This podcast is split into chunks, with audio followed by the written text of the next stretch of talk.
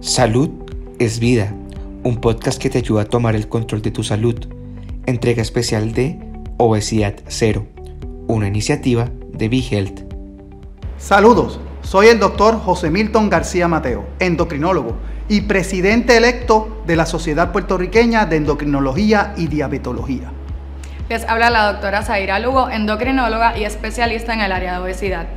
Hoy vamos a tocar el tema de la desinformación que existe en el tratamiento farmacológico de la obesidad. Para eso tenemos a la doctora a hablarnos de su expertise. Doctora Lugo, los medicamentos inyectables que se usan para el tratamiento de la obesidad, como por ejemplo semaglutide, ¿son medicamentos nuevos en el mercado? No, no son medicamentos nuevos en el mercado y vamos a aclarar y explicar qué es primero el medicamento y cómo funciona. El medicamento del semaglutide, ¿verdad? Como se conoce, es un medicamento que es un agonista del receptor del GLP-1. ¿Y qué es el GLP-1? El GLP-1 es una hormona que está disminuida en tanto en pacientes con obesidad como diabetes tipo 2. ¿Y de qué manera funciona este medicamento? Pues este medicamento va a estar estimulando el receptor en varias áreas del cuerpo donde lo tenemos para entonces aumentar lo que viene siendo esta hormona. Y entonces, ¿qué beneficios tenemos? ¿Cuál es el mecanismo de acción de este medicamento? A nivel del cerebro tenemos una supresión de apetito, tenemos también un aumento en la secreción de insulina, pero esto es bien importante recalcarlo, que es totalmente dependiente de lo que viene siendo la glucosa, o sea, que significa que ese páncreas va a estar trabajando solamente cuando el paciente esté ingiriendo algún tipo de comida. Además de esto, el medicamento va a inhibir lo que es la hormona de glucagón, que es una hormona que puede subir el azúcar en el cuerpo, y el vaciado gástrico de los pacientes con diabetes tiende a ser más rápido y este medicamento me va a disminuir este vaciado gástrico. De esta manera el paciente se va a sentir más lleno, más rápido cuando esté comiendo. Excelente. Que la semaglutide no es un medicamento nuevo en el mercado. No, no es, definitivamente no es nuevo. Es un medicamento que lleva alrededor de 20 años en el mercado ya, donde en el 2005 se aprobó con el, como el nombre de Xenatida. El medicamento para la aprobación del FDA fue para tratar diabetes tipo 2 y en el 2014 es cuando sale el medicamento de Saxenda, como se conoce como Saxenda, de 3 miligramos para tratar lo que viene siendo el manejo de obesidad. Así que tenemos muchísima data de estos medicamentos, tanto eh, de seguridad como hasta estudios cardiovasculares, donde nos sentimos totalmente seguros de tratar a nuestros pacientes con este tipo de medicamentos. O sea, doctora, que no es nuevo en el mercado, pero existe una formulación genérica de la semaglutide. No existe ninguna formulación genérica del medicamento del semaglutide. Este medicamento tampoco existe de manera, eh, no existe de manera genérica y el medicamento como lo están mercadeando en centros comerciales y en estas oficinas de médicos también lo están mercadeando como medicamentos compuestos. ¿Que ¿A qué se refiere con esto? Medicamentos donde están unidos con lo que viene siendo vitamina B12, L-carnitina, entre otras cosas. ¿Y cuál es el problema de estar utilizando este tipo de medicamentos? Realmente no están aprobados por la FDA.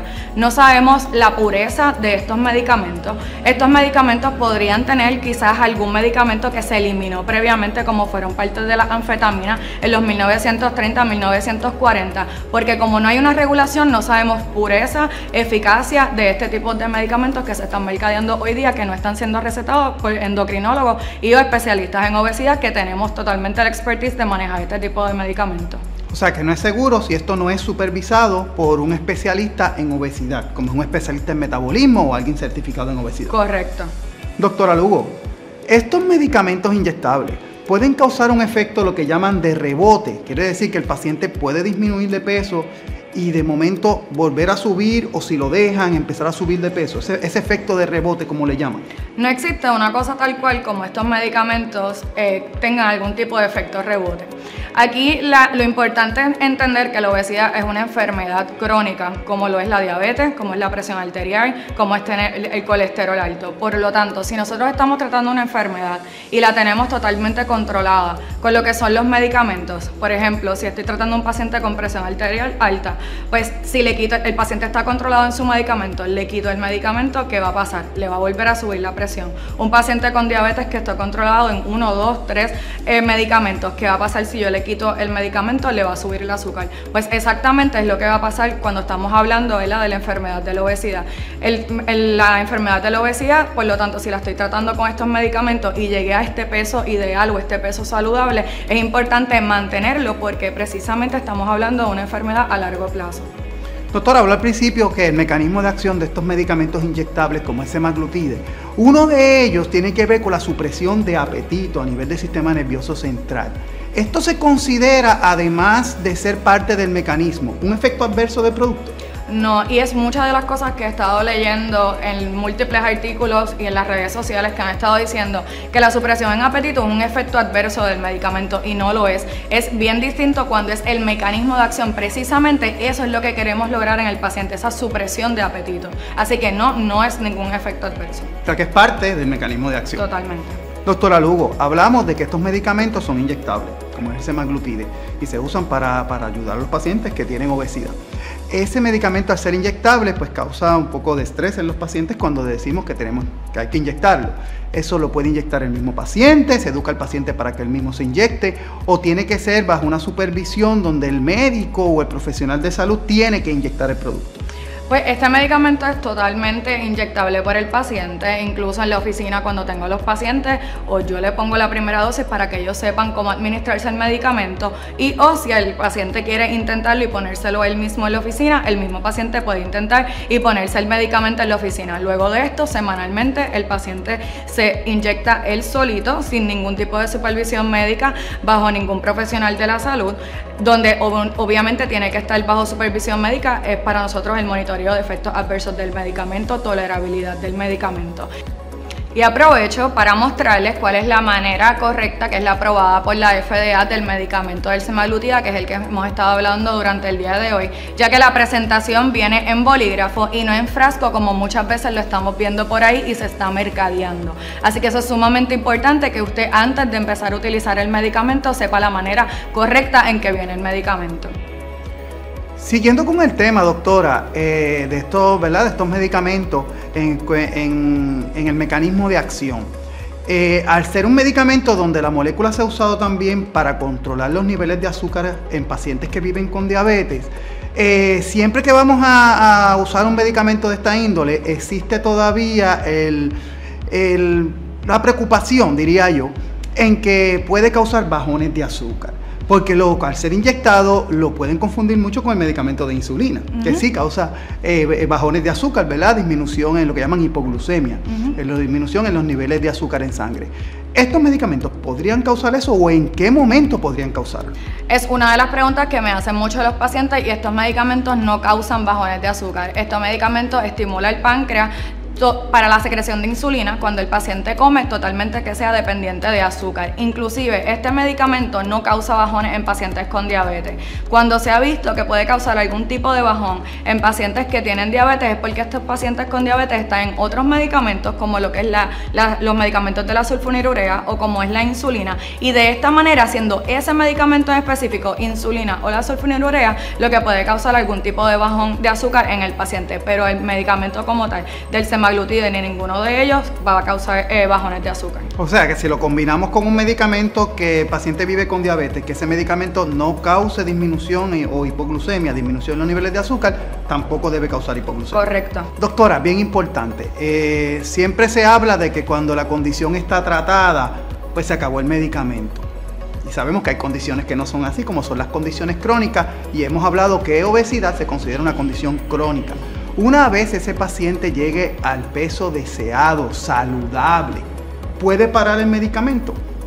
Esta pregunta también le hacen mucho a los pacientes porque piensan que si ya llegué al peso ideal y el, peso saludable, puedo entonces parar el, medicamento. Y no se debería porque precisamente en el 2013 la obesidad fue considerada una enfermedad y es una enfermedad que es a largo plazo. Por lo tanto, si llegamos a un peso saludable con la ayuda de este medicamento y siempre teniendo en cuenta que esto va acompañado en cambios de estilos de vida, porque el medicamento solo no va a hacer su trabajo, esto va acompañado del esfuerzo que ponga el paciente, este medicamento debería de continuarse para seguir logrando las metas. Y en efecto, si el paciente llegó a un peso donde usualmente el paciente se estanca, podríamos entonces añadir algún otro medicamento que me ayude a continuar en la pérdida de peso para este paciente. Excelente. Eh, hablamos de que tenemos que darle seguimiento a ese paciente por la, para la eficacia, ¿verdad? Para ver si está respondiendo al tratamiento, pero también hay que darle monitoreo de si tiene efectos secundarios, porque todo medicamento puede tener efectos secundarios. ¿Qué efectos secundarios pueden tener estos medicamentos inyectables como lo es la semaglutide? Estos medicamentos tienen varios efectos adversos, los más comunes eh, son, son efectos adversos gastrointestinales, como lo que viene siendo náuseas, vómitos, diarrea, podría causar eh, aumento en lo que viene siendo el pulso en los pacientes, pero estos, estos efectos adversos realmente son bien mínimos cuando son tratados por un especialista que sabe manejar lo que viene siendo el medicamento de los GLP-1. Excelente. Eh, se ha visto, ¿verdad?, que en estudios todos los medicamentos antes de salir al mercado tienen que tener estudios en animales. Y se han encontrado, ¿verdad?, en medicamentos similares a semaglutide, el mismo semaglutide, que ha sido asociado mayormente en animales con tipos de cáncer de tiroides, nódulos que pueden causar cáncer de, cáncer de tiroides. Eh, ¿Qué tipo de cáncer de tiroides podría estar asociado? Y si el paciente tiene historial de cáncer de tiroides, ¿está completamente contraindicado usar el medicamento? O si el paciente tiene un problema de tiroides, incluyendo un nódulo que no, no sea maligno, ¿está contraindicado el, tratamiento con este tipo de medicamento como es la semaglutide? Eh, en, en, el caso de las contraindicaciones, solamente el medicamento del semaglutide tiene una sola contraindicación y es que el paciente tenga específicamente cáncer medular de tiroides. Por lo tanto, existen múltiples cánceres de tiroides los pacientes pueden tener múltiples nódulos y esto es totalmente independiente a si el paciente tiene cáncer medular de tiroides. Hablando en la parte de las contraindicaciones, muchas veces piensan que el tener retinopatía diabética, piensan que el tener pancreatitis es una contraindicación para utilizar este medicamento y no es una contraindicación, simplemente es una precaución que nosotros como médicos tenemos que tener con el paciente, pero sí se podría utilizar, obviamente siendo guiados por nosotros. O sea que es solamente ese tipo de cáncer de tiroides. ¿Y ese tipo de cáncer de tiroides es el más común o es menos común? No, es el menos común. El cáncer más común es el cáncer papilar de tiroides. Y ese no tiene relación. Exactamente. Perfecto.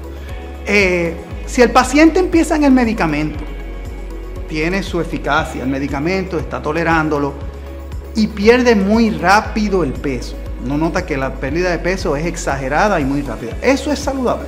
No, no es saludable y muchas veces los pacientes se desesperan y vienen a la oficina y lo primero que dice, doctora, no estoy bajando de peso rápidamente. Y yo, pues excelente, porque eso no es lo que queremos. Lo saludable es perder una o dos libras por semana. ¿Y qué cosas podemos tener como complicación de bajar rápido de peso? Número uno, tenemos lo que es la obesidad sarcopénica. ¿Qué, ¿Qué es eso? El paciente baja de peso, pero entonces no me está haciendo resistencia, ¿verdad? Ejercicio, por lo tanto no hay un aumento en masa muscular. Cuando entonces es una de las partes que tenemos que evaluar el paciente cuando estamos trabajando con obesidad. ¿Cuál es su índice de masa corporal? Pero no lo es todo. ¿Cuál es su porcentaje de grasa? ¿Cuál es la masa muscular del paciente? Porque esta obesidad sarcopénica es cuando la masa muscular está baja, pero ese porcentaje de grasa está alto. Y esto nos puede dar complicaciones a nivel cardiovascular, inclusive la muerte. Así que eso es muy importante monitorearlo. En adición a esto, hay otro término que se está utilizando en las redes sociales, inclusive en el New York Times se ha mencionado, lo que viene siendo la cara de ¿Qué, es eso?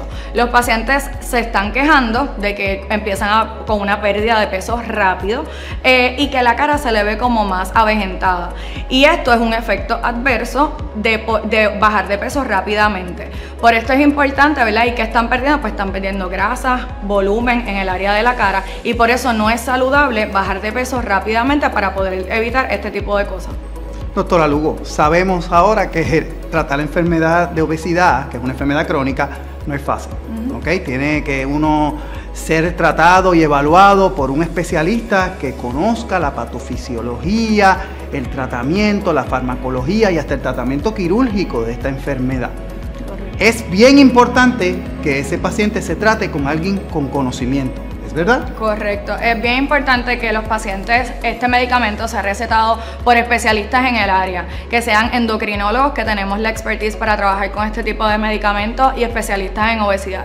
¿Por qué? Por todos los efectos adversos de estos medicamentos, que realmente podrían ser mínimos si está siendo guiado por un médico, donde está verificando que el paciente este si tiene efectos adversos o no y cuál es la tolerabilidad, porque estos medicamentos se deben empezar en una dosis baja y progresivamente irlo subiendo. ¿Para qué? Para precisamente evitar los efectos adversos. Así que es sumamente importante que esto sea ¿verdad? recetado por médicos especialistas en el área. Sí, hay unos algoritmos que hay que seguir para poder tener no tan solo la eficacia, sino la seguridad. Es bien importante también saber que hay mucha desinformación, como estamos hablando durante este conversatorio, de medicamentos que utilizan adicionales a los que estamos hablando inyectables para bajar de peso. Hay medicamentos orales que están aprobados por FDA, ¿verdad? Y eso pues obviamente no los vamos a cubrir por cuestiones de tiempo, pero sí hay medicamentos que se recetan de una manera incorrecta, porque su mecanismo de acción puede causar disminución de peso, como por ejemplo usar hormona tiroidea, levotiroxina, usar diuréticos, mayormente esto es lo que llaman los diuréticos tipo loop, que son los que más eh, liberan volumen eh, ¿Cuál es su opinión sobre eso? Porque sabemos que estos no son medicamentos aprobados por FDA para tratar los pacientes con obesidad. Definitivamente, en cuestión de lo que vienen siendo los diuréticos, definitivamente no son medicamentos para nada que están aprobados por la FDA para bajar de peso.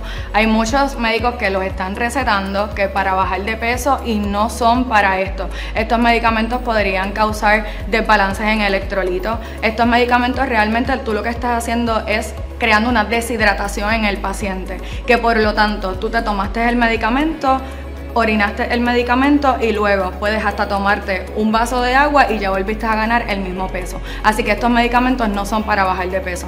En cuestión de lo que viene siendo la levotiroxina o el T3, que también lo he visto que lo han recetado, tampoco es un medicamento que se receta para lo que es bajar de peso. Inclusive es una de las cosas que yo siempre recalco en los pacientes, que esa es la diferencia de ir a un endocrinólogo. No todo TSH elevado se trata.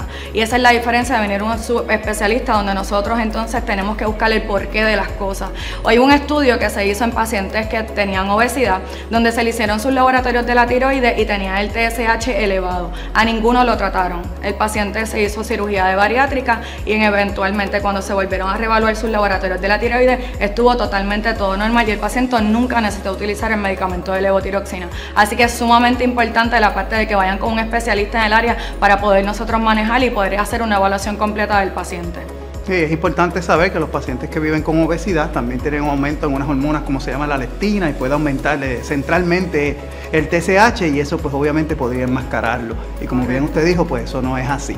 Eh, tenemos mucha información de diferentes áreas, de la prensa, de las redes sociales. Algo nuevo que usted quiera para concluir, ¿verdad? Que quiera compartir con nosotros de, esa desinformación que existe o algún comentario para cerrar nuestra conversación. Sí, pues he escuchado barbaridades realmente en las redes sociales donde he escuchado que el medicamento, el medicamento es dañino, que daña el metabolismo, que causa retinopatía, eh, que aumenta la secreción de insulina, que por lo tanto voy a estar aumentando lo que es el tejido graso, que voy a estar aumentando masa corporal y nada de esto es cierto. Y por eso estamos haciendo esta Estamos teniendo este conversatorio en el día de hoy y quiero concluir invitando a los pacientes a entender que la obesidad no es algo estético, es una enfermedad crónica a largo plazo y la deberíamos ver como tal. Porque porque el auge que ha tenido hoy día es porque simplemente estamos viendo la obesidad como algo estético por las redes sociales, por las celebridades que han estado utilizando mal este medicamento.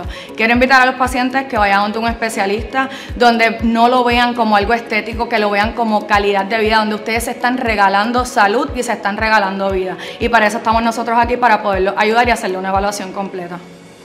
Doctora Lugo, muchas gracias por tan valiosa información que es tan importante para educar a nuestra comunidad.